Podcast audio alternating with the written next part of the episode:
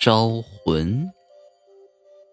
我们在生活当中经常能遇见这样的事情，就是体弱多病、身体素质不好的人，特别是那些年纪大一点的人，经常能冲到一些不干净的东西，还有就是冲到了一些死了很久的亲人和朋友。我身边就有太多这种事情发生了，有的冲到之后就开始生病。医院怎么治疗也治不好，然后就会找一些会看事儿的大仙来给破。有的冲到之后就开始发疯，跟着了魔似的。我不知道你们那里经常发生吗？总之，我是碰见过很多次。我有一个朋友，他家跟我家算是世交，从姥爷那一辈关系就很好，我俩的命运。也非常相似。我十岁没了爸爸，他十岁没了妈妈。在他十六岁的时候得了慢性咽炎，去了好几次医院，吃了好多药，也做了好多仪器都没好。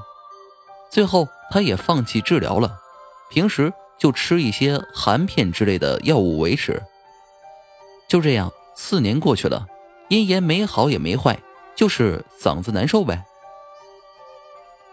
在他二十岁的时候，他家来了个亲戚，而这个亲戚正好会看一些鬼神之类的东西，无意间看到他的孩子，就说：“哎，孩子，你是不是嗓子难受啊？”我朋友先是一惊，反问道：“哎，你怎么知道的？”孩子，你别急，这样，你管你爸要钱。去商店给我买一桶酒，今天晚上我给你破破。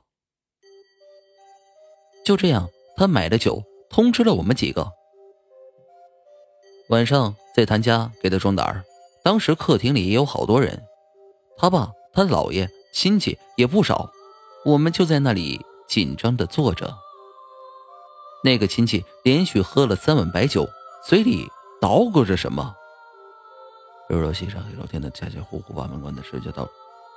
突然，一阵冷风把门吹开，只见那亲戚哈哈大笑说：“ 你身为他的母亲，死了却不愿离开，还缠着他让他生病，你居心何在？你是在害他！”只见我朋友突然跪在了地上，苦苦的说：“我每天看我儿放学来回走，我就想上去。”想上去亲亲他，难道这也有错吗？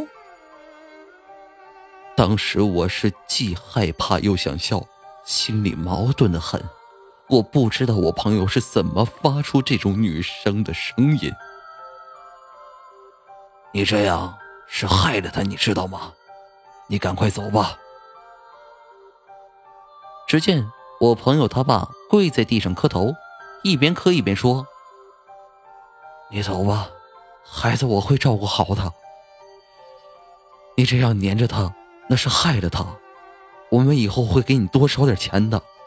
你在那边也要保佑孩子，保佑我们，你知道吗？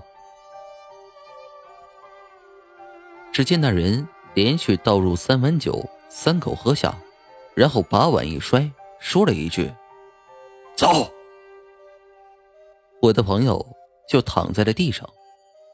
没过几天，他这嗓子就好了。你说奇不奇怪吧？